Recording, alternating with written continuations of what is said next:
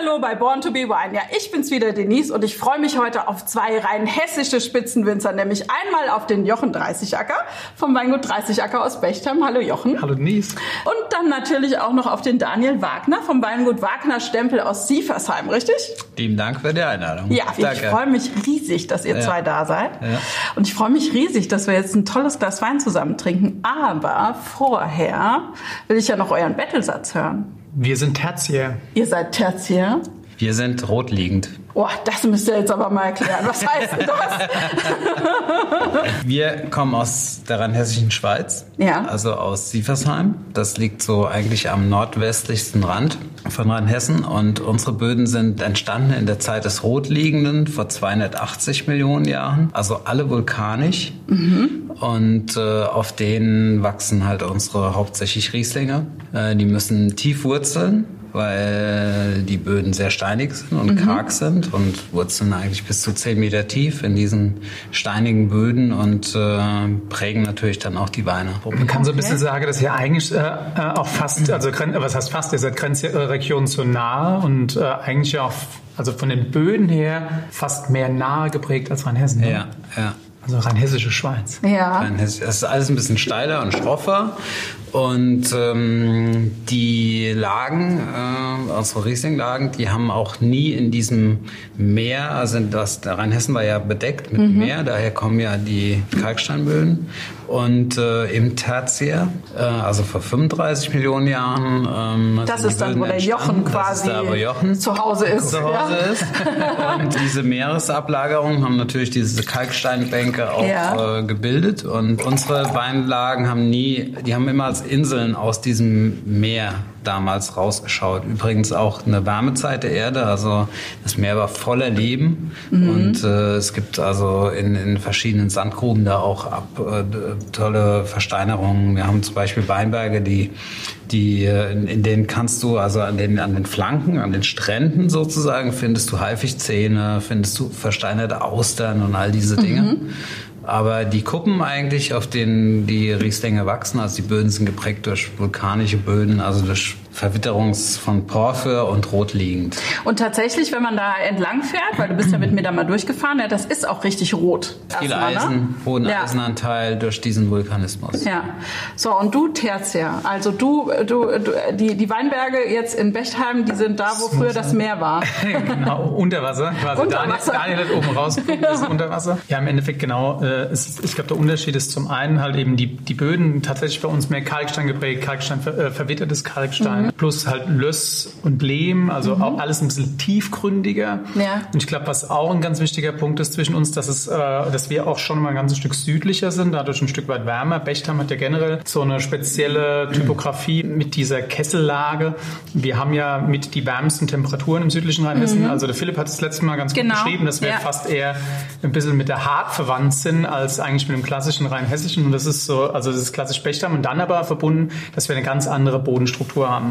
Und immer wieder, wenn ich die Weine von Daniel probiert habe, ist es total spannend, weil sie halt einfach viel geschliffener sind, sehr, sehr präzise. Für uns ist Präzision neben aller Kraft ja auch wahnsinnig wichtig, aber das ist, glaube ich, bei uns schon ein ganzes Stück schwerer zu haben als bei dir. Umgedreht muss man sagen, ich glaube, du bist ja, wenn man Sieversheim sieht, das ist ja ein Landstrich, der, glaube vor Daniel hat niemand über Sieversheim gesprochen, ja. das muss man auch sagen. Und Daniel ist der, der früh angefangen hat, halt eben Sieversheim auf die Landkarte zu bringen. Mhm. Und ich weiß noch damals, wir haben von dir Rieslinge probiert, ähm, die so sauer waren damals. Ne? äh, da war, ich immer, das war immer das, die, die Säuresauer. Ich immer, aber, die. Aber, aber, die Präzision haben die Weine immer behalten, nur dass sie mittlerweile noch äh, viel mehr auch, auch eine Reife zu. Ich bin, ihr seid ja ein wahnsinniger Profiteur von dem Thema Klimaveränderung und du hast aber natürlich auch dementsprechend gemacht. Und ich finde den Stil halt einfach dieses Präzise, das ist schon beeindruckend immer. Und das ist bei uns, glaube ich, alles ein bisschen nochmal breitschultriger, ich glaube auch ein bisschen smoother und dadurch vielleicht auch manchmal ein bisschen gefälliger. Aber das kommt halt ganz klar auch vom Boden her ne? und von der Wärme. Also ich mag beides. Also ich, ich mag auch. sowohl Opulenz wie aber auch Finesse. Können wir da jetzt eigentlich mal einen Schluck trinken von deinem Wein, wenn wir jetzt schon so ja, darüber sprechen? also das ist hier, ich, das ist der Wein heißt tatsächlich rotliegend. Ah, okay. Ähm, der Wein kommt aus Neubamberg, also nicht direkt aus Siebersheim. Und die Lage an sich heißt äh, Neubamberger Hergratz, mhm. also steiler Süd, Südwesthang im Prinzip und äh, klimatisch so. Also wir haben dort abends viel Sonne. Also der Wein zeigt auch schon eine gewisse Gelbfrucht und Opulenz, mhm. aber er ist halt geprägt durch dieses rot, rotliegende, vulkanische äh, Gestein, was, was bei uns in, gerade in der Bamberg da zum Vorschein kommt. Hat eine super schöne Reife und Saftigkeit, ja. finde ich. Also das, und er ist für 2019 schon wahnsinnig offen. Mhm. Finde ich super direkt. Mhm. Toller Wein. Also, Habe ich eigentlich mitgebracht, um ähm, ein bisschen etwas mehr Opulentes. das ist, der Daniel, das ist gegen Ankan. Der Daniel hat zu mir gesagt, ähm, als ihr früher noch mal sehr viel mehr Weine so mhm. zusammen probiert habt, mhm. dass da, äh, wenn dann seine Weine immer so standen ne, zum Probieren, neben den Weinen da so jetzt äh, von euch aus, aus ähm, äh, letztlich aus euren Lagen, dass er immer gesagt hat, boah, das ist alles, ne, das ist, da will ich eigentlich hin. Ich will da mehr Opulenz. Mhm. Und dann hast du dich besonnen und hast gesagt, nee, aber bei mir ist anders und ich mach's anders. Ja, man muss natürlich aber auch sagen, dass äh, uns da das Klima, also die warmen Jahre so ein bisschen in die Karten spielen. Das mhm. muss man schon, schon so sagen. Ja, also ich habe früher mit dem Philipp und mit dem HO und so immer viel Wein probiert. Ja, und da standen dann, im, als im, im Jungweinstadium standen da so, so boah, so fertige und so gelbfruchtige Dinger mit einer gewissen Alkoholsüße. Ja. Und dann habe ich mir gedacht, boah, von uns das stand daneben dran, das war eigentlich fast dünn dagegen. Und dann dachte ich mal, wie kommst du da jetzt hin? Das machst, was machst du? Habe ich da viel mehr Überreife reingepackt. Ja. Ich, der Philipp hat, oder ihr, ihr auch, du auch, äh, habt, habt da auch schon viel präziser gearbeitet. Also keine Überreife, keine Botrytis drin. Ja. Ich hatte da gern schon immer noch so ein bisschen was mitgenommen, ja, ja. dass es halt, ähm, dass es Schmackes kriegt. Ja. Aber das äh, können wir mittlerweile ganz gut rauslassen. Du hast ja den äh, Betrieb von deinen Eltern übernommen, ne? Also das ist ja, jetzt Wagner Stempel ist ja letztlich ich glaube, neunte Generation, gell? Mhm. Schon. So, von deinen Eltern übernommen. Und damals war das eigentlich ja noch ein Mischbetrieb und auch, ihr habt vor allem Sektgrundweine gemacht, richtig? Genau, ja. Also mein Weil es so sauer war? Ja. mein Großvater, also, ja, mein Großvater und mein Vater, die hatten eigentlich mit dem Weinbau, das lief so ein bisschen neben, nebenher, mhm. ja. Also es war so, wird so stiefmütterlich behandelt. Das waren acht Hektar Reben und äh, der Betrieb war hauptsächlich landwirtschaftlich ähm, fokussiert. Ja, und da hatten die auch mehr Spaß dran. Mein Großvater, wenn du dem irgendeinen Wein hingestellt hast, das konnte echt so richtig grottenschlecht sein. Er hat probiert. Ja, probiert, aus, direkt ausgespuckt, ja, weil er hat überhaupt keinen Alkohol getrunken. Ich sag, ja, ist gut. Egal was. Egal was. Also auf jeden Fall äh, hatten die da wenig, mein Großvater wenig Gespür dafür. Mhm. Mein Vater, der hat dann auch, ist da hat er eingeheiratet, ja, und dann wurden da früher aber traditionell schon immer auch, das lag auch ein bisschen an, an Freundschaften zu Kellermeister von Kessler Sekt damals und dann haben die da äh, manche ganze Jahrgänge als Sektgrundwein verkauft, weil das hat echt brutal Säure gehabt und das mocht, das wollten die. Das war für die perfekt. Mhm. Und von daher war das so in der Zeit vor mir eigentlich ein guter Absatzkanal. Eigentlich. Wie macht man dann jetzt aus so einem Weingut eines der renommiertesten Weingüter Deutschlands? Ich habe früher angefangen. so alt bist du jetzt auch nicht, Daniel. Nee, ich, hab, äh, ich war wirklich tatsächlich mit 18 habe ich mich entschieden, Winzer zu werden und dann, äh, ja, dann ähm, ich, war ich noch mal ein Jahr im Ausland und ähm, hatte da Freude dran am, am Weinbau und damals war Rheinhessen ja lag brach. Also das war im Dornröschenschlaf. Ja. Die Gastronomiekarten waren geprägt von, von Rheingau Riesling und Mouton KD oder sowas. Ja. Mhm. Das haben die alle getrunken. hat, der rheinhessische Wein hat in Rheinhessen nicht wirklich stattgefunden, sondern war halt süß und billig. Genau, wenn du als süße äh, Alternative oder so, ne? Ja. ja. Und dann haben wir da so halt mal angefangen, so, so idealistisch einfach. Einfach ja. mal probiert. Ja, und das war 1992, mein erster Jahrgang. Und ähm, Du warst dann ein bisschen später, kamst ein bisschen später dazu. Aber trotzdem, das war eigentlich ja, ist eine Generation. Es gab mhm. eine Aufbruchsstimmung in Rheinhessen. Mhm. Auf einmal, das hat zehn Jahre gedauert. Und ihr habt super spannende Zeit. Ne? Ja, mega. Das war so ein gegenseitiges Anstecken und ja, jeder wollte mehr und äh, was, also das was, war der Hammer. Was kostet die Welt? Ja. Genau. Also da ging es so vorwärts. Das war so cool. Vielleicht sagen wir auch noch mal ein bisschen, wie es in dieser rheinhessischen Schweiz aussieht. Also oder oder wie, dass man das noch mal ein bisschen vergleichen kann, ja, wie es jetzt äh, in deiner ne? Region aussieht, ja genau, äh, im Wonnegau und äh, jetzt verglichen mit der rheinhessischen Schweiz. Also mir ist direkt aufgefallen, es ist ja fast äh, für einen Rheinhessen ist es ja fast alpin bei euch. Ne? Also du hast mich mitgenommen im Jeep, ja, das ja, mir raus. Ich habe hab den Fehler gemacht und habe gesagt, ich habe gesagt, ach, wir können auch mein Auto nehmen. Da hat er mal so ganz leicht gelächelt. ich bin damals mal, was war das in Alle Golf? Sind wir mit jemandem über die Winger mhm. gefahren, ne? Und da habe ich gedacht, okay, jetzt fährt er hier schön über die Feldwege und dann geht es auf einmal querfeld er hat ein. Mir immer wir gesagt, das so, ist ein Weg. Wir hatten mal so einen Feldgolf, ja, der hat keinen Beifahrersitz ja, gehabt. Und, ähm, und der ging, aber der war also schrecklich aus. Ja. Also da ist äh, im Prinzip fast alles Mögliche Boah. drin gewachsen in dem, mhm. in dem Auto. Ja. Im Auto auch. Und ich kann mich erinnern, da waren wir in die Wingert und da gab es so eine Stelle bei uns. Bei uns gibt es ja unglaublich viel, hast du ja gesehen, so ja. Buschwerk und Hecken und, und Gestrüpp. Ja. Und dann, das war mal ein Weg, aber der ist dann irgendwann zugewachsen ja, mit, mit, mit Gebüsch. Und ich habe den dann immer mal wieder offen gefahren, den Weg. offen also gefahren? Das war so eine Wand, die war so drei Meter hoch und dann brechst du mit so einem Feldgolf dann durch diese Gebüsch einfach durch. Ne? Es gibt Kollegen, die sitzen mit Todesangst auf der Rückbank. Ich saß auch mit Todesangst neben dran. Aber es ist tatsächlich, man hat das, echt das Gefühl, es ist noch so ein bisschen mehr Natur als bei uns. Total. Wir haben ja wir haben auch damals, wir haben ein paar Wanderungen bei euch gemacht, mhm. äh, wo wir damals, als es im Winter und so, da sind wir wirklich da rumstolziert durch so kleine Wege und so weiter. Dann hast du wirklich das Gefühl, das ist noch so unberührte Natur, so blöd mhm. wie es klingt. Und das ist bei uns alles äh, deutlich aufgeräumter. Ja. Ne? Also natürlich auch schön. Ja. Hügelland halt deutlich flacher, eher so ein bisschen sanfter alles ja. und aber schon auch deutlich strukturierter, viel mehr Weinberge. Bei euch gibt es ja zwischendrin mal so wilde Hecken und ja, so. wunderschön. Das ist ja bei uns komplett nicht vorhanden, ne? Ja, also wir haben äh, so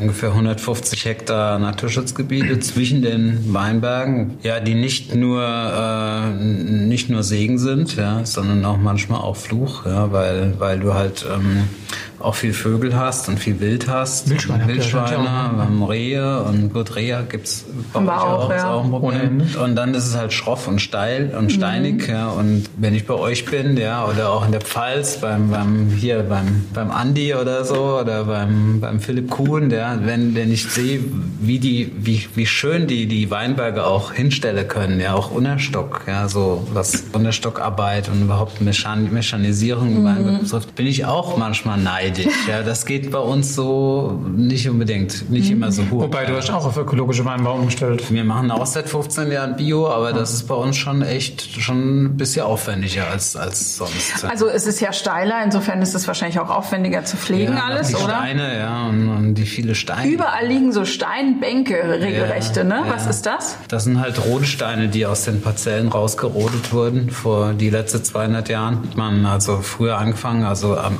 Prinzip Land urbar zu machen, was früher Ödland oder verbuscht war, steinige Böden waren und dann hat man einen Graben gemacht, also 80 Zentimeter tief, einen Meter mhm. breit ja. und dann hat man so einen ganzen Hang von Hand rumgewühlt, 80 Zentimeter tief, die Steine mit dem, Schubkarren, mit dem Schubkarren raus ja, und dann halt einen Weinberg angelegt. Und ja. neben so einem Weinberg, ich meine, das ist irgendwie so ein, so ein Steinfeld, oder? Das ist irgendwie ja, 200 Meter so lang. Steinriegel. So Steinriegel, das, 10, 15 Meter hoch. Und du siehst ja im Ort viele Häuser sind ja auch komplett super schöne Bruchsteinhäuser. Ja, es ne? gab in Sieversheim schon immer viel, also es gab auch acht oder neun Steinbrüche in der Gemarkung ja. zwischen den Weinbergen. So. Also im Prinzip musst du ja nur ein Loch machen, da hast du ja den Fels schon gehabt. Und ähm, von daher ist es, der ganze Ort ist halt auch durch den Porphyr, durch das vulkanische Gestein auch geprägt.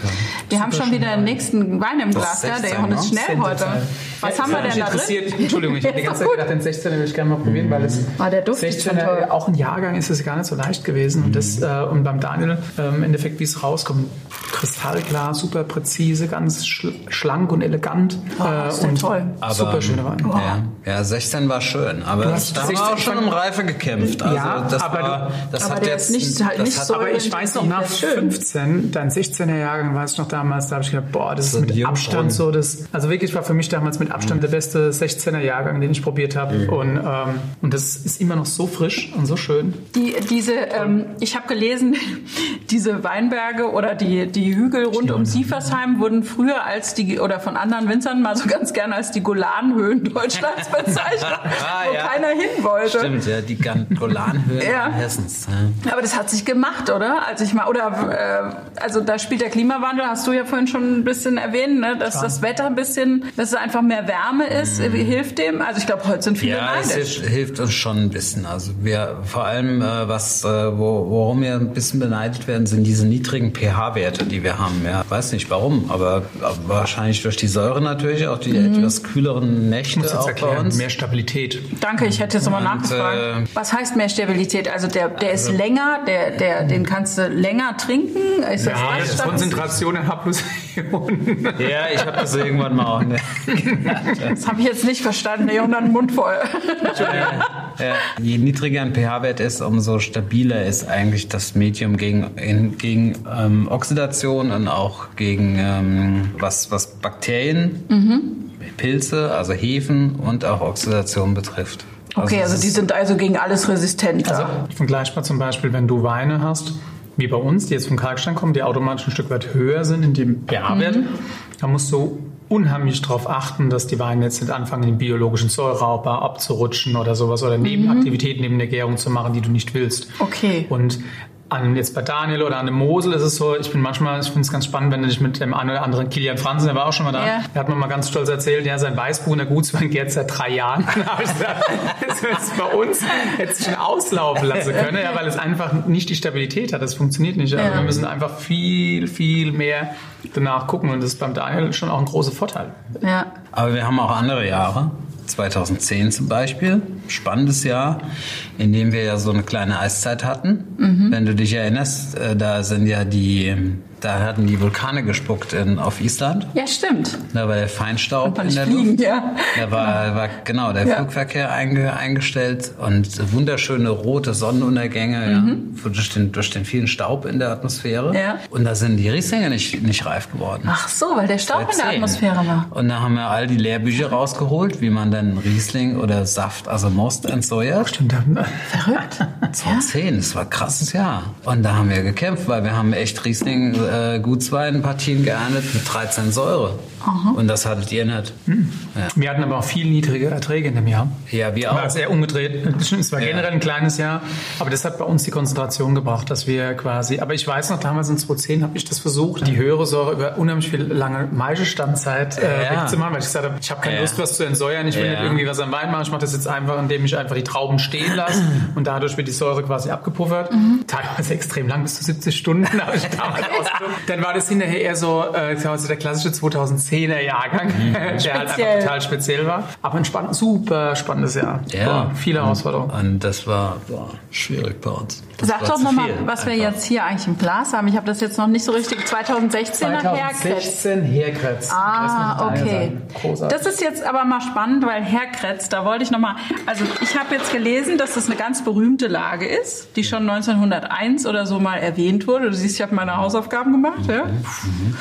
Ähm, aber ehrlicherweise, als du angefangen hast, da war ja mit den Lagen rund um Sieversheim, da war das ja eher, da hat man nicht gedacht, dass das nochmal so Weltruhm erreicht, oder? Ich weiß nicht, ob das jetzt Weltruhm hat. Ja, ist schon bekannt mittlerweile, ja. Aber ähm, Herkratz äh, kannte eigentlich in dem Sinn niemand. Ja. Ich habe meine ersten Weinberge 2000 erst gekauft. Wir hatten schon immer Herkratz, aber das war mehr oben auf dem Plateau drauf, also in dem klassischen Steilhang. Das haben wir eigentlich erst seit, ähm, seit 2000, diese Parzellen. Und mittlerweile sind es äh, sechs Hektar. Okay. Und ähm, haben dort, also es ist eine Art Pionierarbeit dort. Ja. Also die, die, es gab ganz viel verbuschte Flächen die waren zugewachsen, die waren 50, 40, manchmal 60 Jahre nicht bewirtschaftet. Das ist eh sowas. Ne? ihr müsst ja für jeden Weinberg, den ihr anlegt, auch eine Fläche wieder pflegen, oder? Wie war das? Ja, Ausgleichsflächen. Also mhm.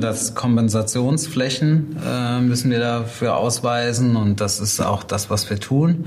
Und das ist auch so, ja, ich sehe mich auch so ein bisschen als Landschaftspfleger und mhm. Kulturlandschaftspfleger, bauen dort wieder Trockensteinmauern auf und gucken halt, dass diese Flächen nicht komplett zuwachsen und irgendwann verwalden. Mhm. Weil wir haben teilweise jetzt so ein sogenanntes Vorwaldstadium, also das sind Parzellen, da ist der Drahtrahmen noch drin, die Stickel, die Drähte, die Reben wachsen über zehn ho Meter hohe Bäume drüber. Das haben wir gesehen, ne? da sind wir so ähm, durchgefahren. Das war echt wie so ein, das ist, äh, wie verbuscht, kann man sagen. Ist, ne? Guck, fährst so den Feldwegen, guckst links rein in den Wald und da stehen aber die Endstickel noch und die dreht. Und es ist Wahnsinn. irgendwie zwei, drei Meter hoch, ne? Mhm. locker, alles zugebuscht. Also und verrückt. solche Flächen haben wir halt in den letzten Jahren, in den letzten Jahren,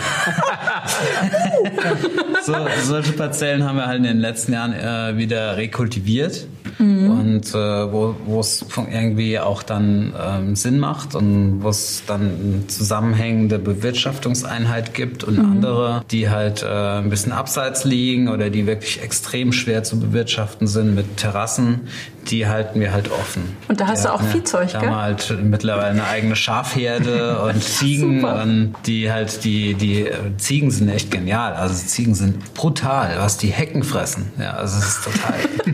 so besser nicht im heimischen Garten. Ja, das ist wie so, wenn du die lang genug einzäunst und da drin lässt in so, in so, in so einer Parzelle, wo du eigentlich nicht drei Meter tief reinschauen kannst, weil das komplett verbuscht ist. Wenn du sie lang genug drin lässt, haben die in dem ganzen Ding alle Bäume geschält, die Rinde, und im nächsten Jahr ist das Blatt. Verrückt. Also die schälen die Rinde, ja, mhm. und dann ist das, irgendwann gehen die, geht das zurück von, von selbst. Also es ist echt super. Natürliche Rodung. Natürliche das Rodung ist, ist wunderbar. Das ist äh, dann unsere Landschaftspfleger, wir ja. nennen die auch so. Wie groß ist euer Landschaftspflegerteam im Moment? Äh, es sind nur 15 momentan, aber es, die Herde soll so 25 werden. Das ist so die, das Ziel. Super. Sind noch Kühle zu holen. Haben ja, das ist der nächste Schritt. Erst müssen die Hecken weg, wir brauchen Grünland und dann kriegen wir Kühe. Jochen, müssen wir denn hier auch äh, Ausgleichsflächen schaffen oder dann Flächen pflegen? Macht ihr das auch? Nee, bei uns ist es tatsächlich so, dass die Gemarkung überwiegend ähm, halt schon früh flurbereinigt war. Das heißt, es ist alles schon ausgewiesen, verändert, mhm. äh, teilweise in den 50er Jahren, also je nachdem, wie es war. Wir hatten jetzt eine letzte große Flurbereinigung neben Westhofen in Gundersheim, Höllenbrand. Und da werden dann schon auch Ausgleichsflächen klar und, und Mauern wieder aufgesetzt und so weiter, aber es ist trotzdem alles viel äh, klarer, noch Weinbau. Da ist eigentlich fast jeder Fleck ausgenutzt. Du hast hier mhm. und da hast ein paar Abschnitte, wo was hingelegt wurde, aber es ist ja teilweise auch so von der Historie raus, wenn du jetzt Bechtheim nimmst, das sind schon uralte Weinbergsflächen, ne? Und da war halt einfach schon immer mhm. Weinberg und sind natürlich in den letzten 60, 70 Jahren sind dann halt Ackerflächen auf einmal auch übernommen worden zu, zu Weinbergsflächen, aber der Kern war schon groß. Mhm. Das war immer Weinberg, da hast du keine Wiesen gehabt, da hast keine Hecken gehabt gehabt. Das war einfach schon immer Weinbergsfläche. Ja. Wenn wir jetzt selbst, also wir hätten gar nicht die Flächen, die wir jetzt sagen können, die würden wir jetzt wieder umstellen auf Weinbau oder auf, äh, dass wir sagen, da wollen wir Reben pflanzen, weil alles eigentlich bepflanzt ist. Alles bepflanzt, kein Platz mehr. Ja, du, aber das ist typisch für Rheinhessen, also bei uns ja auch. Also diese Flächen, die sind ja nicht einfach so brachgefallen, sondern die sind einfach brachgefallen in den 50er, 60er Jahren, weil... Viel schwerer zu bewirtschaften. Ja, weil sie einfach schwer zu bewirtschaften waren und man hat, man konnte genauso gut Wein in der Ebene machen, weil es in Rheinhessen ist ja begnadet. Ja. Rheinhessen ist ja nicht umsonst das größte Weinbaugebiet, sondern wir haben halt die Situation in Rheinhessen, dass wir ein Regenschattengebiet Gebiet sind, vom Hunsrück abgeschottet, ähm, sehr niedrige äh, Niederschläge haben, äh, sehr gute Böden haben und auch viel Sonnenstunden haben. Mhm. Und ähm, ja, und von daher, warum sollst du dich quälen in so einem Steilhang, wenn es auch in der Ebene geht? Ja? Das sind ja oftmals diese verbuschten Flächen, findest du ja auch in der Mosel, ja. wo alles wesentlich und im Endeffekt gehört viel Idealismus dazu, genau die Flächen wieder zu mhm. aufzubauen oder zu mhm. pflegen. Wir haben halt die Möglichkeit, dass das bei uns alles so einfach zu bewirtschaften ist, dass du halt einfach wahnsinnig viel in, sag mal, pure Qualitätsarbeit reinstecken kannst, ohne dir Gedanken zu machen. Und Daniel das hat, ist ein wichtiger hat, ja genau, du hast beides. Und du musst einmal, einmal dieses, also was heißt bei dir geht es mittlerweile auch, nachdem du es quasi hergestellt hast, aber ja.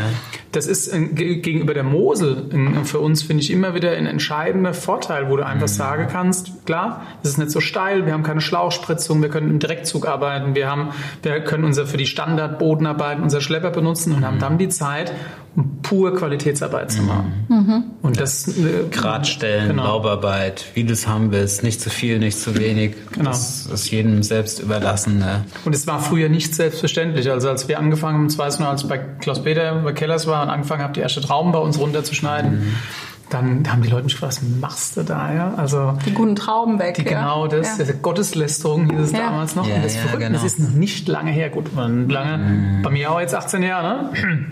ähm, aber das ist verrückt. Das waren damals die Aussage. Die sind vorbeigefahren, die haben angehalten, haben gedacht, der ist bekloppt.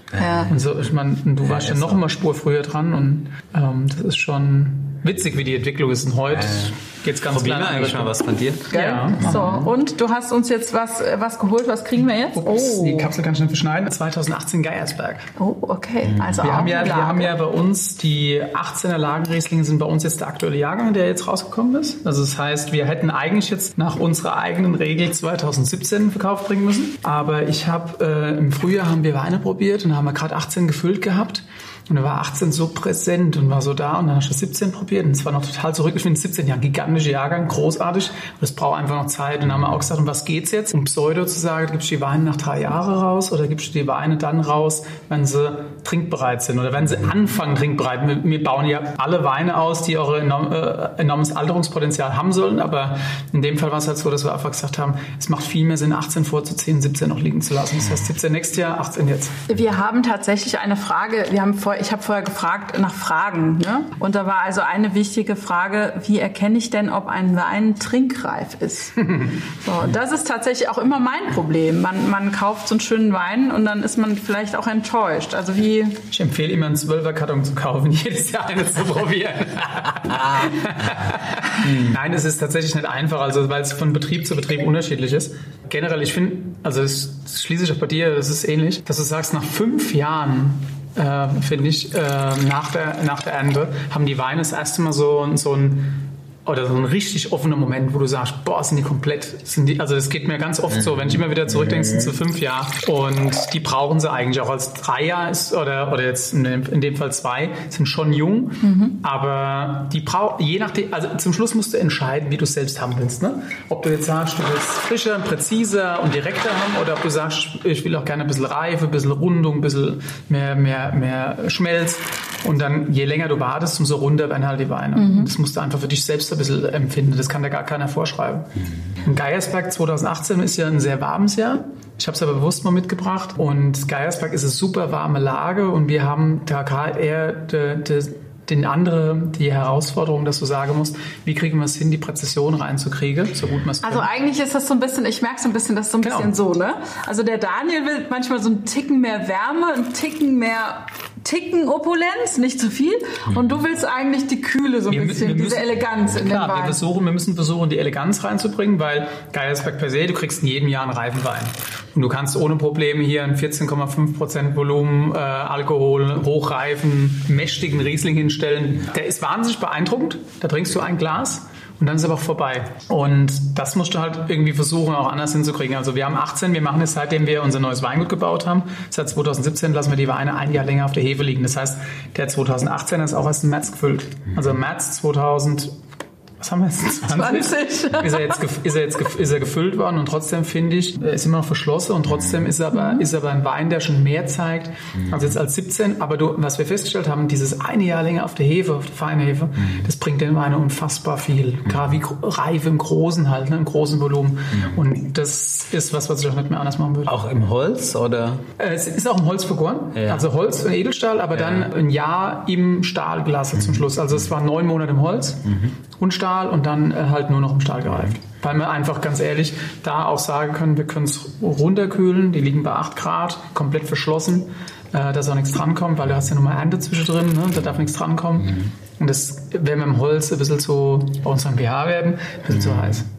Darf nichts dran das kommen. Könnte ich, das könnte ich allein aufgrund unserer baulichen Situation nicht. Ja. Sowas einfach mal liegen lassen und. Äh, du hast doch kühlen. jetzt auch so einen neuen Keller gebaut. Ja, aber dann du hast ja nur für Flaschen. Schon abgefüllt, ja, okay. Für Flaschen. Mhm. Aber es ist cool. Es ist total, das hat nichts von, von, von einem heißen Jahr oder überhaupt gar nicht. Ja. Es ist sehr animierend und sehr saftig und, und, äh, und hat eine tolle Frische und es ist, ist cool. Ich meine, wie immer, wenn du, wenn du, also wir haben es auch versucht, ne? du hast ja viele verschiedene Partien. Wir haben wirklich zum Schluss auch für uns gesagt, die Partien, wo diese Opulenz überhand genommen habt, die haben wir rausgenommen, weil wir gesagt haben, wir probieren Geiersberg halt einfach ganz, ganz auch elegant zu zeigen in dem Jahr, zu zeigen, guck mal, es ist ein warmes Jahr, es ist ein reifes Jahr und die Lage kann aber auch das. Mhm. Und es ist im Endeffekt für uns von der ganzen Kollektion 18 mit der kühlste Wein, obwohl es die mhm. reifste Lage ist. Mhm. Ja. Und der wird jetzt in den nächsten Jahren dann noch ein bisschen weicher quasi, oder?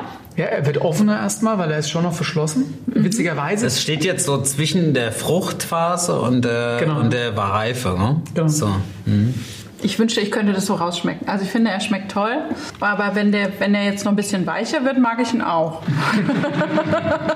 ich finde einfach, du merkst, die, die, Ansätze sind richtig. Weil ich finde, du merkst einfach, er hat noch äh, zwischendrin so eine kleine Blockade, wo du einfach sagst, da kann noch mehr kommen. Da kommt auch noch mehr, weil mhm. meistens sind die Weine, bevor du sie füllst, auch ganz anders. Und wenn du sie füllst, ist wie so einmal durchschütteln mhm. und danach müssen die Weine sich brabbeln. Die brauchen einfach ihre Zeit, manchmal kürzer, manchmal länger, je nach Jahrgang. Mhm. Aber ich finde auch, ganz ehrlich, wenn du jetzt eine klassische Folge von uns in den Jahrgängen gehabt hättest, wäre 2018 ja sicherlich äh, breiter gewesen. Das mhm. haben wir durch den Platz, ganz klar, mhm. den Platz, das länger äh, reifen lassen können, hast du die Weine, die Weine haben einfach andere Eleganz gekriegt mhm. äh, als früher. Früher war es schon so, dass du sagen musst, okay, kurz vor der Ernte abfüllen, ansonsten hast du keinen Platz, um mhm. irgendeinen Neujahrgang zu lagern. Das war ja die Idee, zu sagen, du kannst zwei Jahrgänge lagern und das nutzen wir auch aus. Ja, 18 ist völlig äh, unterschätzt. Total.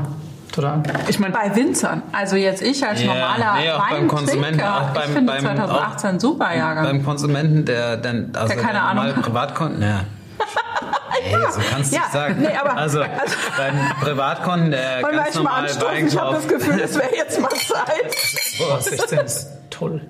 18 ist ähm, es ist auch so cool trocken da. Ja, es ist super trocken. Es ist, echt, es ist schön. Zwei Gramm oder? Gramm, Gramm 1,2 Gramm. Aber es ist, also das ist jetzt auch für mich ein trink, trinkiger Wein, ne? Den das fand ich, gerne das so. fand ich aber auch in Geiersberg ist wirklich noch der verschlossenste. Wenn du jetzt Kirschbild probieren würdest, du weitaus mehr Saft haben, mhm. weitaus mehr Intensität.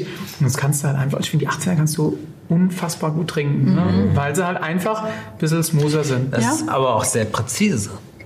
18 war ja eigentlich so wirklich ein verpöntes Jahr mit diesem Jahrhundertsummen, genauso wie 2003. 2003 haben wir uns ja noch gefreut über die, über die hohe Reife. Ich kann mich erinnern, 2003 haben wir so, so eine Art, aufgemacht, so eine Art, nee, so eine Art, so eine Art, äh, ja. Ja, weil endlich mal Wärme. Jahr, endlich mal wird's reif. Ja. Aber richtig. Und da haben wir das komplett mitgenommen. Das war so geil. Ne? Da, haben wir, da haben wir so eine Art Mostgewichts-Öxel-Challenge äh, veranstaltet. Ja, wer kann mehr, wer hat mehr. War so, oder? Ja. Es ist aber auch ein bisschen eine Trendwende. Ist nicht auch ein bisschen, guck mal, wie schnell ich wieder trinke, ne? Das ist, weil eure Weine so gut sind. Aber ist nicht auch so ein bisschen so eine Trendwende einfach jetzt entstanden? Also so, wir haben einfach jetzt seit 2003 auch andere, es ist ein bisschen wärmer geworden, oder? Klar, nee, 2003 Und war auch schon echt ein, ein brutal, das war das eigentlich war vergleichbar mit 18, wenn ja. das so ist. Wobei, noch, ne, drei war noch ein bisschen trockener, ne? Also war, war, wir hatten 2003, also wir zumindest hatten 2003 so noch ein, zwei Gewitter und dann hatten wir durch die Gewitter so eine leichte ja, so ein Aufreisen gekriegt mhm. und dann eintrocknen weiter. Wir hatten viel mehr Möglichkeiten auch, um Edelsüße und so, so zu machen 2003. Mhm. Also da gab es auch Ach stimmt, hast du richtig BAs, viel Edelsüße gemacht, und alles mögliche, ja. Das mhm. gab es 18 nicht. Also die Jahrgänge sind schon unterschiedlich, mhm. ja, aber von der die Hitze, haben gar nichts gemacht, oder kaum. Ja. Von der Hitze her war das ähnlich. Ja. Und ähm, wir haben aber 2018 viel präziser geerntet, haben viel mehr Ganztraubenpressung gemacht auch ja, und mehr geachtet auf Finesse. Und 2003 hat man eigentlich alles mitgenommen. Das Gib ihm Vollgas. Ist das, denn, ist das denn auch so, also ihr seid ja jetzt beide schon lange im Geschäft, Ist das, wie hält man sich denn offen? Wo kriegt man denn neue Inspiration her, das immer noch mal einen Tick zu verfeinern? Ist das auch eine Mode, dass man sagt, ich will das noch eleganter und so? Ist das so eine Mode jetzt bei allen oder ja, ist das, wo kriegt man das her? Wie? Reisen. Ja. Also Reisen, das, das ist äh, Reisen ganz und Lehrling.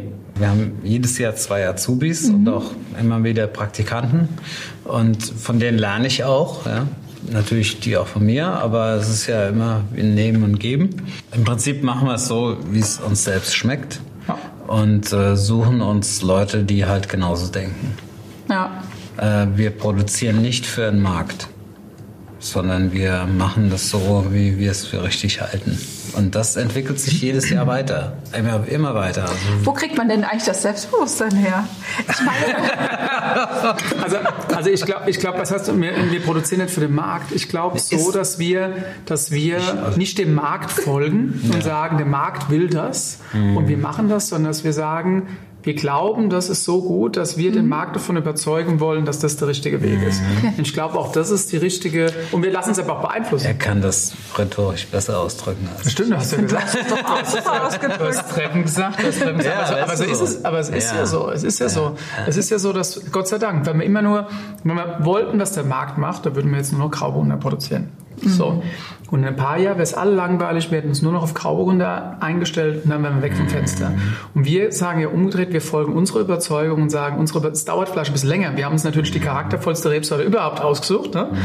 Aber, also ich glaube, wir sind alle überzeugt, deswegen machen wir das auch, dass es irgendwann ankommen wird. Wir merken es ja aus dem Ausland. Im Ausland wird Riesling gefeiert, was Tolles. Mhm. Ähm, und auch im Inland kommt es mehr und mehr an, ja. ganz klar. Ne? Und Noch nicht ganz, aber so Großen schon, ja.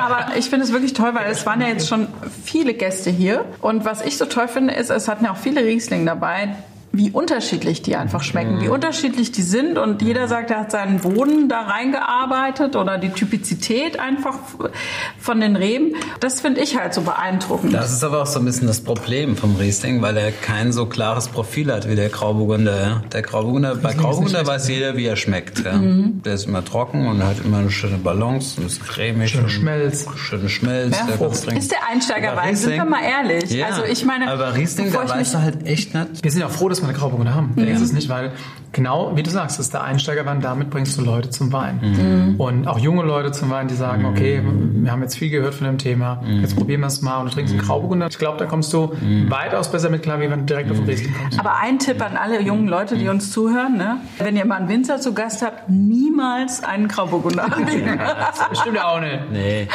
Es gibt doch Er muss halt gut sein. genau. Höllberg auf mal, was Ach, guck passiert. Guck mal, das ist ja Ufmache. Ja. Ufmache, Jochen. Öffnen, darf ich öffnen?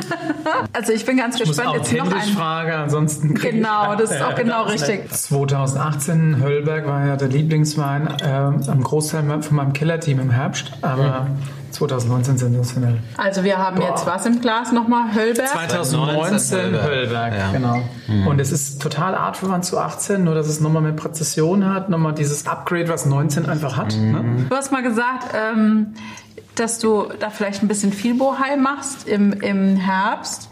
Da habe ich nicht so nachgefragt.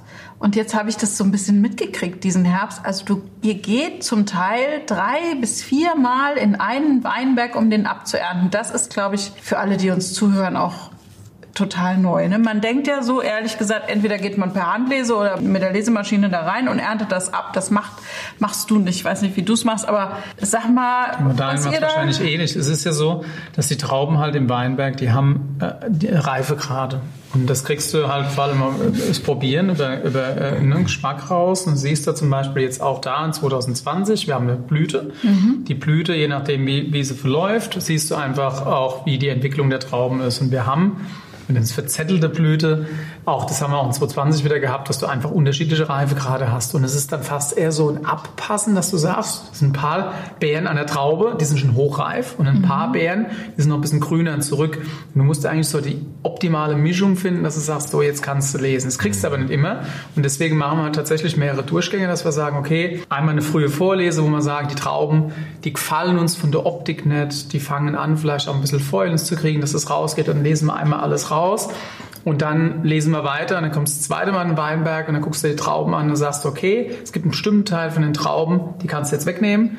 und ein paar sind aber vielleicht immer noch nicht gut. Ja? Und okay. dann lässt du doch mal ein paar vereinzelt hängen oder lässt du später für edelsüß hängen zum Beispiel. Mhm. Klar, das gehört dazu, ne? weil halt jeder Weinberg, du hast, liest, du hast im Endeffekt nur einen Weinberg einmal im Jahr mhm. und musst halt probieren, das Optimum rauszuholen. Mhm. Du brauchst aber natürlich auch die Leute, die das auch verstehen. Mhm. Und ich glaube, auch da, das ist wahnsinnig wichtig, wir bauen auf ein Team, was auch schon lange, lange Jahre bei uns ist mhm. und es versteht, beziehungsweise auch ein Vorarbeiter, der es versteht, bei uns erfährt, dem wir erklären können, was wir brauchen. Und dann kommen die Trauben rein, beziehungsweise du bist draußen halt dabei, du guckst dir die ersten Container an oder die ersten Kisten, die 15 Kilo Kisten, mhm. wenn, sie, äh, wenn sie gelesen werden und, und guckst nochmal nach, passt das jetzt oder passt das nicht. Ich glaube, da ist unheimlich viel. Natürlich, wir reden ja immer über die letzte Prozente, ne, die wir dir reden. Ich glaube, manche würden sagen, ihr seid ja komplett bescheuert. Mhm. Aber bei uns ist es so, dass wir schon uns da viel Gedanken drüber machen. Das ist bei dir 100 Prozent dasselbe, mhm. bin ich überzeugt von. Aber das brauchen wir auch, um zum Schluss genau das zu kriegen, was wir haben wollen. Wir haben ja auch zum Beispiel in Weinberg ein Kirchspiel. Ein Kirchspiel, der besteht bei uns aus drei Teilen. Du hast einen mittleren Teil, du hast einen Plateauteil, du hast einen unteren Teil. Mhm. Und die ernten wir auch getrennt, unter, äh, komplett unterschiedlich, okay. beziehungsweise bauen sie auch eigenständig aus, weil der Plateauteil, da liegt auch ein bisschen mehr Lösauflage oben drauf, der ist immer wärmer, das ist immer opulenter. Also schneller, die kannst du schneller reinholen oben. Nicht nur schneller, also sag mal, die haben immer mehr Opulenz, weil sie schneller gereift sind. Mhm. Und die Mitte, da hast du mehr Kalkstein, es ist alles ein bisschen gemäßigter, du hast auch die Konzentration, aber mhm. es ist mhm. alles irgendwie ein bisschen eleganter. Und der untere Teil ist kühler ne, Satz, mhm. die sind in der Reife zurück, die sind ein bisschen grüner und du kannst halt nicht, du kannst das nicht vereinheitlichen. Du kannst mhm. natürlich sagen, alles klar, wir ernten heute Kirschspiel, wupp, weg. Mhm. Ja. Oder du sagst halt, du erntest jetzt einzelne Partien und guckst auch, wie die einzelnen Partien sich entwickeln und entscheidest dann später, was zeigt sich am mhm. besten. Und so machst du es. So machen wir es. ja, ich meine, das ist ja das Schöne an der Handlese, ja. Also ich meine, ähm, wenn du mit der Maschine lässt, dann kannst du ja immer nur alles ernten. Ja. Ja, aber das Schöne ist ja da an der Handlese, dass du das rausnehmen kannst, was du haben willst. Mhm. Und das ist auch kommt bei uns natürlich auch auf den Jahrgang an, so ob wir jetzt also zwei Durchgänge in den besten, in den guten Parzellen machen wir schon immer auch zwei, mindestens zwei okay. Durch, Durchgänge. Das Wetter muss immer mitspielen, klar. Ja, genau. Du gewinnst auch Zeit, ja, dadurch, dass wenn es anfängt wirklich richtig reif zu werden, also wenn du im Herbst so eine Phase hast, wo es rein muss, wo es nass ist, ja und mhm. warm ist, ja und es fängt an so überzugehen und gar zu werden und dann mhm. kannst du halt mal schnell so einen Durchgang machen und holst mal das raus, was wirklich perfekt reif ist mhm. und dann lässt das andere nochmal hängen, weil du, das geht dann der Durchgang, der Enddurchgang, diese Vorlese oder Mittellese mhm. oder wie es auch immer nennen willst, kannst du halt am Tag auch mal so vier, vier, drei, vier Hektar mit einer großen Mannschaft durchgehen ja, mhm. und das rausholen. Dadurch gewinnst du wieder drei, vier Tage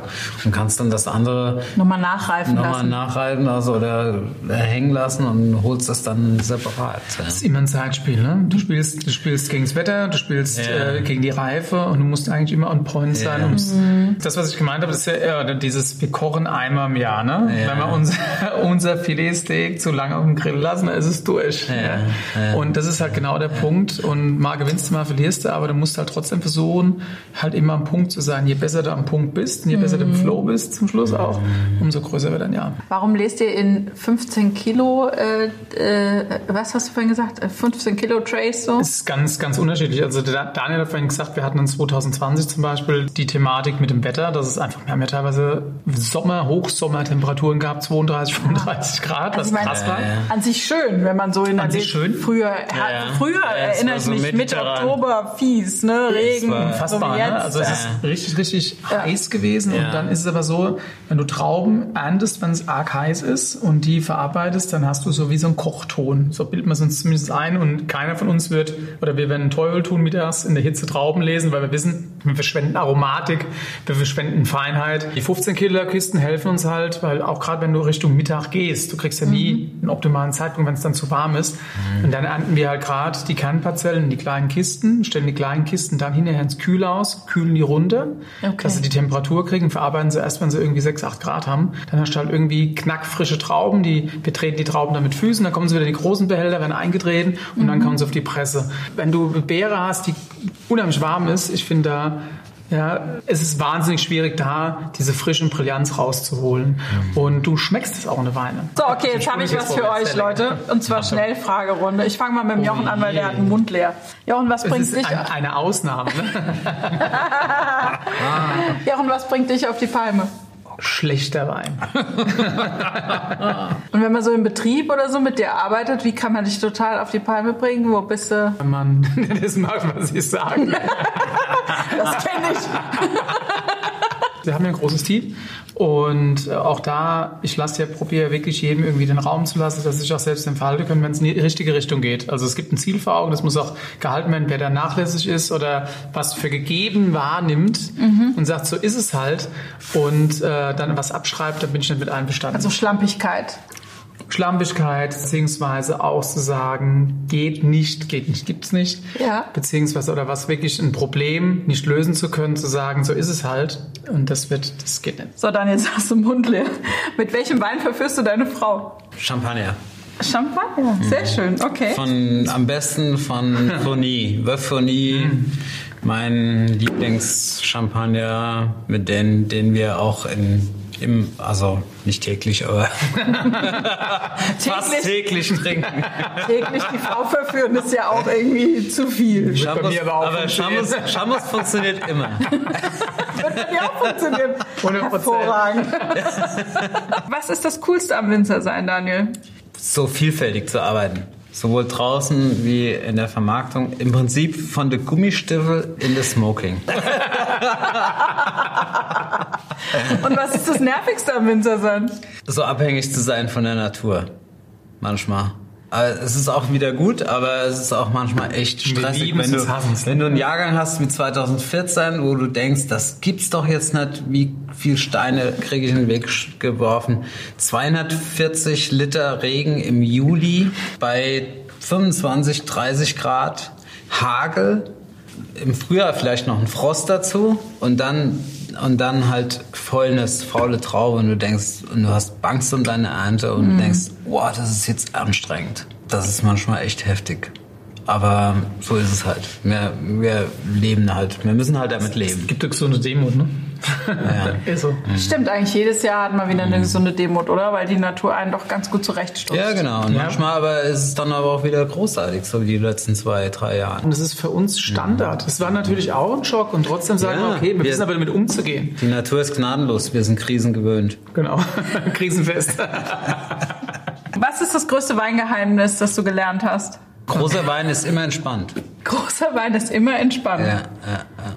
Okay. Wie hält man sich offen für neue Inspirationen? Ich meine, irgendwann weißt du ja, was du machst so und jetzt kommt jemand und hat mal so einen ganz anderen Dings. Guckst du dir das an? Bleibst du da offen? Wie gehst du damit um? Also ich habe ein Riesenproblem damit zu sagen, ich, äh, wenn ich mal den Punkt werde, sagen, ich wüsste alles, hätte ich ein Riesenproblem, weil das wird, mich, wird mir Angst machen. Ich glaube, wir sind immer offen für Neues, weil wir einfach nicht stehen bleiben wollen, weil wir mhm. weiterkommen wollen, weil äh, wir wissen, wie es enden kann, wenn man denkt, man ist gut. Und von daher, diese Zufriedenheit wird es bei uns nicht geben, sondern es geht immer weiter. Wir probieren immer mehr aus, wir probieren immer perfekter zu werden. Ähm, Im Positiven wie auch im Negativen. Manchmal kriegst du einen so einen Deckel, dann geht's wieder weiter. Mit allen Einflüssen drumherum. Alles, was, was dich irgendwie beeinflusst, spielt zum Schluss auch in das ein, was du, was du tust, wie du dich verhältst. Ja, aber nie stehen bleiben. Wer rastet, der rostet. Denkst du nicht manchmal, dass du gut bist? Ah, ich glaube, wenn du, wenn du, ich glaube, wir können alle schon sagen, was ein guter Jahrgang ist, den wir gemacht haben. Und trotzdem, wenn du sagst, was ist der beste Jahrgang oder war einer schon dabei, wo du sagst, besser geht's nicht, wird niemand von uns sagen, mhm. den haben wir schon. Also ihr steht, immer nach. ihr steht auch nie vorm Spiegel und sagt, boah, bin ich gut, das habe ich für einen geilen Wein gemacht. Ja gut, wir wissen es, aber, ne, aber, aber, es geht immer noch besser. Zum Wohl, würde ich da mal sagen. Oh, der Jochen hat nichts für ein Glas. Oh. Machen wir den mal auf? Den können wir aufmachen, ja. Stimmt. Das war am 17. Das ist sehr. Das ist cool. Freue ich mich. Also der Jochen macht jetzt einen Wein auf mhm. von dem Weingut Rings. Und genau. das ist ein Weingut, was beim nächsten Mal zu Gast sein also ich hab, richtig? Ich habe gedacht, das Weingut kann ich heute am allerbesten vorstellen, weil ähm, also zum einen ist der Andi Rings und äh, auch sein Bruder Steffen ein Wegbegleiter von, äh, von mir, weil wir einfach sehr viel Parallelen haben, Partner haben, mit denen wir von vornherein haben, äh, angefangen haben zu arbeiten. Mhm. Ähm, der Andi ist noch ein bisschen jünger als ich. Aber und zum anderen aber auch, dass äh, der Andi beim ähm, Daniel ge äh, gelernt hat. Verrückt, das ist ja echt eine coole Kombination genau. jetzt hier. Und, ja. und ganz klar äh, in Sachen Rotwein, deswegen habe ich auch einen Spätburgunder mitgebracht aus 2017, die wird mich schlagen, weil er noch viel zu jung ist. Aber ich hatte keine Ahnung da. Ne? Aber also ich finde Impulsgeber in Sachen Rotwein in Deutschland. Äh, die Jungs machen auch in Weißwein. Die sind grand, grandios gut in allem. Mhm. Großes Kino, saugut. Oder? Ja? Richtig rein. Mega. Wahnsinn. Mhm. Also hier vom Kalkfels 2017 Spätburgunder.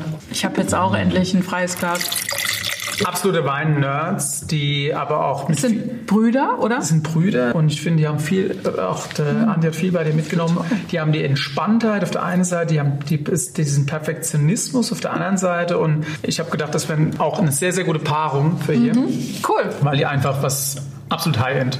Ich hatte große Freude mit dem Andi, weil ich direkt gemerkt habe, dass der Andi seinen Weg geht und äh, weil er genau weiß, was er will, was schmeckt hm. wo er hin will. Das war 2006. Wir 2006 haben tolles, das. 2006. Wir haben ein tolles äh, freundschaftliches Verhältnis und freue mich, dass der. Dass die auch mal hierher kommen, äh, gell? Mit dem hast du Spaß. Darfst du hinterher nichts vornehmen. meistens wird es lang. So, ihr denkt jetzt, ich bin mit meiner Schnellfragerunde zu Ende, gell? Aber Echt? mitnichten. Immer noch? Nein, mitnichten.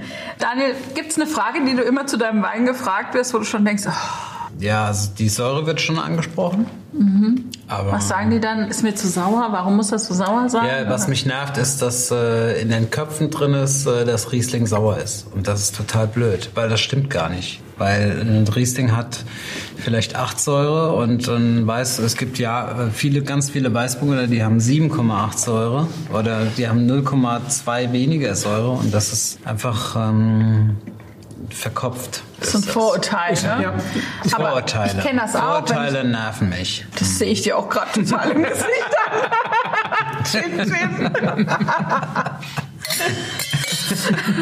So, aber ihr seid mich noch nicht los. Ähm, Jochen, ähm, ja. Für Leute, die sich nicht so auskennen wie ich, ist immer die Frage, welchen Wein kombiniere ich zu welchem Essen? Wie gehe ich denn da am besten vor?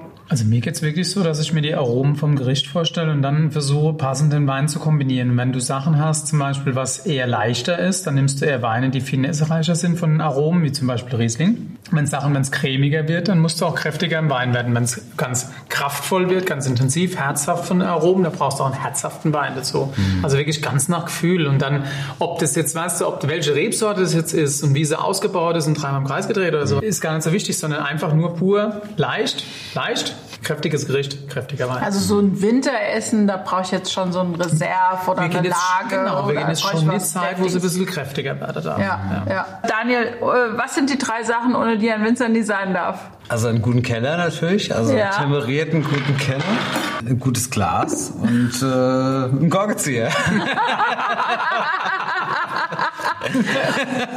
Aber wenn man jetzt also als jemand, der sich nicht auskennt, tatsächlich in so einen großen Markt geht, wo es wirklich viel gibt, ja. womit mache ich nichts falsch? Ich glaube, wir sind manchmal so verkopft in dem, was wir tun, dass es irgendwie kein Konsument mehr versteht. Ne? Was ist jetzt irgendwie wie, welche Kategorie und dann noch ein Zusatzbegriff dazu. Du kannst aber nicht pur nach dem Etikett gehen. also ich glaube, ein bisschen... Das lauteste Etikett ist nicht ja, das Beste. ich glaube schon, dass ein bisschen Vorinformation wichtig ist. Mhm. Ähm, ich glaube, dass ähm, gerade ökologisch produzierte Weine in den letzten Jahren einen enormen Sprung gemacht haben und gerade die Weine oftmals für sehr innovative Betriebe stehen, äh, die einfach viel bewegen wollen und ich tatsächlich wirklich für mich auch festgestellt habe, manchmal kannst du fast blind greifen mittlerweile. Ich glaube, früher war das anders. Früher war das eher so, da war es die Reformhaus-Sachen, ja. wo du gedacht hast, okay, du konntest nichts tun, quasi gar nichts machen und so haben die Weine auch geschmeckt. Ich glaube, da ist heute viel mehr dran. Und ich würde schon dazu greifen, eben ähnlich wie wir es bei Lebensmitteln machen. Wenn ich vor dem Gemüseregal stehe, entscheide ich mich jetzt fürs Biogemüse oder entscheide ich mich für das konventionelle Gemüse, greife ich das Biogemüse, weil ich das Gefühl habe, das ist wertvoller gemacht, das ist wertvoller mhm. entstanden, das ist mit mehr Mühe gemacht. Ja. Und so geht, geht mir es auch beim Wein, ganz mhm. ehrlich. Und dann Rebsorte, wie es kommt, ja. Also auch da ein bisschen nach Gespür. Klar, in Weißburgunder machst du eigentlich nie was falsch. Ist eine ganz, ganz tolle, elegante Rebsorte. Vielleicht für uns auch als Winzer ein bisschen die Mischung zwischen Grauburgunder und Riesling. Mhm. Ähm, und ja, würde ich wahrscheinlich greifen. Ja, bist du da d'accord? Bin ich ganz dabei. Ja? Absolut. Okay, mit wem würdest du denn gerne mal ein Glas Wein trinken, Daniel? Mit Daniel Wirz. Mit Daniel Wirz. Warum? Weil er geil Musik macht. ich habe eigentlich bin ein großer Fan für Daniel Wirz. Daniel Wirz? Schon zwei, zwei Konzerten und okay. äh, deutscher Rock'n'Roll. Richtig geil. Finde ich richtig geil. Daniel mhm. Wirz, okay. Mhm. Er freut sich jetzt hoffentlich. Trinken wir nochmal auf den. Vielleicht sieht das. Ja. Genau. Und will mit dem ein Glas Wein trinken. Ja, genau. Wir müssen vielleicht erstmal darüber sprechen. Gell? Wir haben ja einen neuen Wein im Glas, jetzt einzig Acker von 30 Acker. Ein kleiner Babymord mitgebracht. Ein Babymord? Nein, es ist ein junger Wein, es ist 2019. Babymord? Ja, wir sagen es so, für uns sind es ja alles Babys. Ne? Und dann ist es zum Schluss so, wenn die Weine halt ganz, ganz jung sind, 2019 ist einfach mal... Aber den kannst du schon super trinken. Ist auch lecker. Ist lecker, ich finde den auch lecker. Ja. Unser Weißburgunder, ne? Ist der dir jetzt zu opulent? Nee, ich liebe oder? das. Ich Ich finde den auch super. Der ist halt. Also so zum Essen ist das Toll. halt, das hat äh, von allem viel. Da sind alle Regler nach oben gefahren. genau. Ist so. Ist kein leiser Wein. Ist kein leiser Wein, sagst du. Nee, ist kein leiser Wein. Einsichacker ist schon kein leiser Wein, aber es ist trotzdem ein Wein, der auch seine Finesse hat. Viel, Ja, auch. auch. viel Holz ne? und, viel, äh, und viel Geschmack. Und Aber viel nicht überlastet vom Holz. Nein, nein, das ist nein, ganz das leicht. ist- also ist- schön. Aber auch eine Entwicklung bei uns gewesen, weil wir auch, wir beobachten natürlich die Weine und wir haben immer den Anspruch, dass die Weine auch wirklich lang, lang reifen können. Und Mhm. da muss ich auch sagen, wir haben Weine gemacht am Anfang, gerade zu die Anfangszeiten. Einziger gibt es ja seit 2006. 2006, 2007, auch 2009, das waren schon, oder 2011 wahnsinnig mächtige Weine, die auch irgendwann mal schon sehr breit waren, sehr opulent waren. Der Herr Wittmann hat gesagt, die konnte man mit dem Messer schneiden. Das sagt er immer gerne. Messer und Gabel braucht man für Weine. Flüssige Mo Monumente hat er falls immer geschrieben. Nein, es sind schon mächtige Weine, aber Ja. ich, ich mag es auch. Ich, Ja. ganz klar ich mag das auch. Passt auch zu der Region. Ja. Aber es muss auch das gewisse Quäntchen an Feinheit haben, haben. ja. Genau. Also ihr sagt ja beide, ähm, dass das natürlich jetzt so ein Weingut zu führen nicht geht, ohne dass man ein Team hat, das auch mitmacht und dass das auch lebt. Und ähm, jetzt hast du, Daniel, im Vorgespräch gesagt, es ist ganz wichtig, dass man, der Elefant in mir sagt das jetzt wieder, guckt das Elefant hier. Es ist ganz wichtig, dass man mit einer Sogwirkung führt. Erklär das mal. So tue ich das. Ich habe mich in der Zeit oder auch immer noch sehr viel mit der Psyche des Menschen befasst und ähm, gemerkt, dass nichts, auch spätestens dann, als unsere Kinder auf die Welt kamen und die sind jetzt äh, 12 und 14, Schönes pubertierendes Alter. ja, dass nichts mit Druck geht, sondern alles mit Sog und so ähm, führe ich auch den Betrieb. Was heißt Sog? Schöne Aussage. Das Beispiel ist, ein Jumbo startet und jeder denkt ja, boah, was für eine Power das Ding hat, ja, wie viel, wie viel PS oder Schubkraft Ja. das Teil hat, um das abheben zu lassen. Ja. Aber das ist es ja eigentlich nicht, sondern es ist ja eigentlich nur die geniale Form der Tragfläche, die äh, so geformt ist, dass an der Tragfläche Oberseite ein Sog entsteht und dieser Sog das Flugzeug abheben lässt nicht der Druck, der hinschiebt, sondern die geniale Form, die Idee der Tragfläche. Und dieser Sog, den versuche ich irgendwie in meinem Betrieb irgendwie einzubauen. Ja.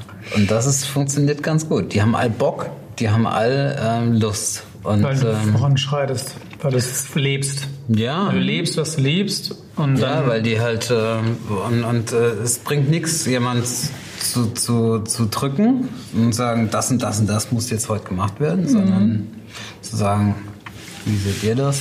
Du gehst morgens in deinen Betrieb, machst das Licht an, du bist eine halbe Stunde vor allen Immer da. da, vorher, ja, immer. Und wenn die kommen, sagst du, so, Ja, was ist denn heute zu machen? Ich empfange meine Kollegen. Ich, aber ich spreche ja nicht von meinen Mitarbeitern, sondern Kollegen. Von Kollegen. Ja, ja. so richtig so. Und dann frage ich die, was wir machen. das funktioniert gut. Jochen, ich habe jetzt gehört bei dir, der Jochen, der macht so andere Sachen, habe ich gehört. Du machst zum Beispiel Firmen-Yoga, habe ich gehört. Und tatsächlich, Ja, hast, du mit, hast du es mitgekriegt? Ja. Aber ich bin Nee. informiert. Nee, aber- also das ist so New Work, oder? Du versuchst so den, den neuen Weg zu gehen, so Entertainment für die Mitarbeiter. Nee, gar nicht. Also ich muss sagen, ich mache es eins zu eins so wie die Daniel. Nur, dass ich mittlerweile, Daniel, ich war auch früher immer der Erste, der immer halb Stunden vorher war, bevor der Achim da war. Der ist jetzt immer vor mir. So früh kann ich gar nicht kommen, weil er ist immer noch mal eine halbe Stunde vorher da. Und um sechs kommst, du um halb Wir machen aus, wir treffen uns um sieben. Um acht Uhr fangen wir an zu arbeiten, wir treffen uns sieben, wer ist um halb sieben da? Äh, scheiße. Das, Aber- das gibt's bei uns nicht. Weil es dem aber genauso geht, weil es dem aber genauso geht wie mir, dass er immer der Erste sein will, um einfach mal ein bisschen Ruhe zu haben, in den Tag reinzukommen. Wir haben aber festgestellt, dass wir das ganz gut miteinander können. Also ich sehe das genauso. Ich glaube, mit Sog verstehst du, was vorzuleben, was nicht den Druck drauf auszuüben, irgendwas zu verlangen, was man selbst nicht macht, sondern dass man mhm. immer vorangeht und immer zeigt, man ist das positive mhm. Beispiel und was man mhm. selbst nicht ist, verlangt man auch von seinem mhm. Team nicht. Genau so ist. Und, ähm, und Yoga, ja, du, auch da, ich habe ja ein kunterbuntes Team und ich freue mich immer, ich glaube, es arbeitet jemand zu, zu 100 Prozent zufrieden, wenn er auch dem nachgehen kann, für das er geboren ist, beziehungsweise was auch seine Eigenschaften sind, die ihn ausmachen. Und ich bin deswegen immer so, dass ich sage, ich stelle jemand ein und es gibt die Position und trotzdem gucken wir uns denjenigen an und schieben ihn dann dahin, wo er hingehört. Mhm. Und ich glaube, das ist auch so ein bisschen was, was man unter Teamführung versteht, dass man sagen kann, jeder ist an dem Punkt, wo er sich wohlfühlt. Man muss ein paar Sachen machen, die vielleicht nicht immer äh, de dementsprechend für, äh, für das man gebaut ist. Aber zum großen Teil ist es so, dass man seiner Leidenschaft folgt und beziehungsweise das, ähm, was ihn aus, äh, einem ausmacht, halt eben am besten rüberbringen kann. Und dann habe ich, sagen wir, die Pauline bei uns eingestellt. Ist eine, auch die sind relativ jung da äh, bei uns und die hat einen ganz spannenden Lebenslauf. Und, äh, die hat eine Weinbaudomäne, hat sie in Windsor gemacht und hat war Stewardess und Yogalehrerin. Ach komm. Und dann haben wir gesagt, du, wenn wir eine Yoga-Lehrerin einstellen, ich finde es eh so spannend, habe gesagt, alles klar, Pauline, wenn wir dich einstellen, gibt es Betriebs-Yoga. Und äh, dann haben wir das auch wirklich jetzt auch gemacht, dass wir Aha. in der Kältehalle bei uns, die war noch gewärmt, weil die, die, die Tanks am Gehen ja, sind, ja. haben alle, jeder hat seine Matte mitgebracht, alle Leute waren dann da und äh, egal wo, und da haben wir zusammen Yoga gemacht und, mhm. und haben dann hinterher noch ein Glas Wein zusammen getrunken. Total nett. Das ist toll, weil jeder was einbringt, was ihn, ihn ausmacht. Ne? Und unser Team wird immer größer und auch die Eigenarten werden immer mehr. Aber ich finde, da davon partizipiert man brutal. Und nach das, was du vorhin gesagt hast, jeder Lehrling bringt was ein. Nicht nur jeder Lehrling, sondern jedes Teammitglied. Und deswegen steht Team bei uns alle ja so hoch, weil es das ausmacht. Und das, glaube ich, das prägt unheimlich. Wie große Familie. Ich sehe es auch ja, genauso. Genau. Eigentlich große Familie. Ja. Ich war ja bei dem Daniel vorher, mhm. ähm, so zum Thema ähm, Mitarbeiter mitnehmen, alles selber leben. Ich hatte das Gefühl, als ich auf dein Weingut kam, das ist so klassisch noch so, wie man sich ein Weingut vorstellt erstmal. Ne? Also Eines der schönsten Weingüter überhaupt, finde ich. Ne? Also wunderschön. Man fährt durch dieses Tor und dann ist das wirklich dieser Boden, der einfach gepflastert ist, ja. Pflastersteine, Kastanie. Kastanie. Du hast da diese wunderschönen Kreuzgewölbe. Danke, dass ihr mir helft. Was Bitte. ist mit mir los? Wir wissen, was du meinst. ich bin sehr froh, dass ihr mir helft. Ich gehe bildlich Also ihr habt mit. diese Kuhkapellen da und zwar gleich zwei. Ja. Und was mir aufgefallen ist, ist wirklich, dass alles, also ihr habt wirklich versucht, das Alte so zu erneuern. Also da ist überall Seele drin. Da ist überall Gefühl drin, da ist überall, spürt man eine Persönlichkeit. Mhm. Naja, ich hatte halt Glück, dass mein Großvater halt nie irgendwas verändert hat. Und mein Großvater, der hat halt immer alles so gelassen. Aber man kann es halt auch versauen. Mein Vater auch, ja. Man kann es halt heute auch versauen. Ich habe schon echt ein Gespür, einen, einen Sinn für, für, für Tradition und auch für dieses Ästhetik. Für, für das Total. Alter. Und ich liebe diese alte Bausubstanz. Zum Beispiel letzte ja. Woche wurde in Sieversheim eine alte Scheune abgerissen und dann hat, da hat mir das echt das Herz geblutet. Ja, dann bin ich hingefahren und gesagt, sag mal, was macht ihr denn mit den Steinen da? Und sagt, ah ja, die fahren wir da, die fahren wir da in die Schretter, ja, na, okay, die. Ich sag, ich nehme die.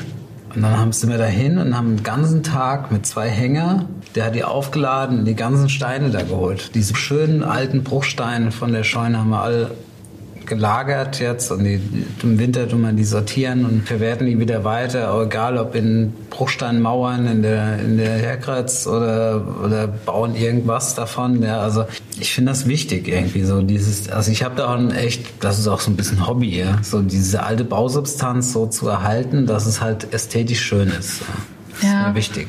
Also man hat wirklich das Gefühl bei ihm, jede Tür hat eine Geschichte. Ne? Also da ist irgendwie so die Scheune, da ist das Scheunentor weg, da haben ein ganz modernes Tor vorne dran, ja. aber dann kommst du in diese alte Scheune und es lebt. Also es ist trotzdem total modern. Also ich mhm. bin ja jetzt die Letzte, die sich wohlfühlt in, ja. in so pittoresk. Aber es ist so es ist so lebendig und es ja. ist alles so voller Seele. Das ist ja. wunderschön. Ja, und dann hast du sogar noch so einen. Wahrscheinlich hat auch hier die Türgeschichte. und dann hast du noch einen Bauerngarten angelegt. Hast noch einen Bauerngarten dieses Jahr angelegt und da sind wir auch durch. Ich habe mit den Kindern unseren Garten wieder aufleben lassen. Ja. Ist er Meine Mutter früher immer sehr, sehr, also Kräutergarten hat meine Mutter immer früher gemacht. Und jetzt haben wir dieses Jahr wieder diesen alten Garten wieder aufleben lassen. Haben wir die Kinder cool. alles Kartoffeln. Hab ich auch gemacht mit meinen Jungs gemacht. Ja, Schön. Ja. Kartoffel, Tomate und Obst und, und alles mögliche Kräuter gepflanzt. Ich habe eine Feige aufgehoben, er direkt auf den Feigenbaum hochgeklettert, mit drei Feigen gepflückt. Ja? So, also, also du bist. Jetzt weiß ich aber, warum du so oft versprochen hast. ja, hin und weg. Aber sag mal, kannst du überhaupt still sitzen, Daniel, oder brauchst du immer ein Projekt? Ich brauche immer eine Baustelle. Und wenn es nur ein Carport ist. nee, es wird wirklich immer was, irgendwas verändert und irgendwas gebaut und irgendwas optimiert. Mein nächstes Projekt ist ein, ein Ofen. Mhm. Bin ich gerade in Planung für äh, Brot zu backen und in diesen Ofen muss aber auch, der muss so groß sein, dass auch eine Ziege reinpasst. Eine ganze Ziege. Oder ein Schaf oder irgendwas. Diese, diese Backofen, weißt du, mit Gewölbe und so weiter. Ja. Schamott. Ja. Das gibt mein, das gibt mein nächstes cool. Projekt. Das sind nur kleine Projekte, aber. Wir kommen gerne mal die erste Ziege drauf. Will ich immer auch kommen. Aber und in zehn Jahren? Wo wollt ihr in zehn Jahren sein? Ach du. Wichtig ist, viel, viel wichtiger ist die Zeit. Das, die, die Zeit äh, ist der größte Luxus und die Hobbys. Und äh, ich bin da mittlerweile so entspannt. Das Weingut, natürlich muss ich das weiterentwickeln, aber die, die Zeit darf nicht zu kurz kommen. Die persönliche Zeit mit Familie, mit ähm, Hobbys und so weiter. Das machst Diese du denn so in den Hobbys? Genau. Ja. ja, aber die Geschichten, die du erzählst, ich habe gerade eben, witzigerweise, als du Ofen gesagt hast, habe ich mich an unseren Lehmofen auf Mallorca erinnert. Kannst ja, du ja, geil. An dein, oh, großartig. Ja, genau. An deinem Junggesellenabschied. Ja, Wie die das Schweinereien. Ja, genau. Ja. Das hat mich inspiriert das beste äh, Spanferkel in genau, diesem Holzofen. In diesem Lehmofen, so einem Lehm, äh, Lehmofen haben wir das gegrillt. Das die Jungs so haben damals, glaube ich, wir hatten wenig Gepäck dabei, aber viel Übergepäck in Sachen Bein. Mhm. Und wir haben äh, ein guter Freund äh, von mir, äh, Sebastian Keller, damals, der hat auf einer Finca auf Mallorca mhm. gearbeitet und da hat er gesagt, komm vorbei, okay. wir machen uns da einen schönen Tag. Und da haben wir dann wirklich so ein Schwein im Lehmofen und nur großen deutschen Riesling getrunken mhm. und mallorquinischen Wein dazu. Ja, das war Überragend. Aber an, an die schönen Momente erinnerst ja. dich halt so oft. Ne? Ja, Deswegen wieder zurück, ja. das, was es einfach ausmacht. Genau. Und ich glaube, die Momente halt auch zu haben. Ja. Also die Hobbys find, sind wichtig. Wir haben heute auch einen ganz schönen Moment zusammen gehabt. Mhm. Vielen Dank für dieses tolle Gespräch. Danke, danke, Chin Chin. Danke, dass wir da sind. Und beim nächsten Mal sehen wir dann hier die Brüder Rings, richtig? Ganz genau. Okay, also dann, wir freuen uns drauf. Bis zum nächsten Mal. Danke, Daniel, dass du da warst. Danke, Jochen. Danke, Danke alle. Vielen Dank für die Einladung. Merci.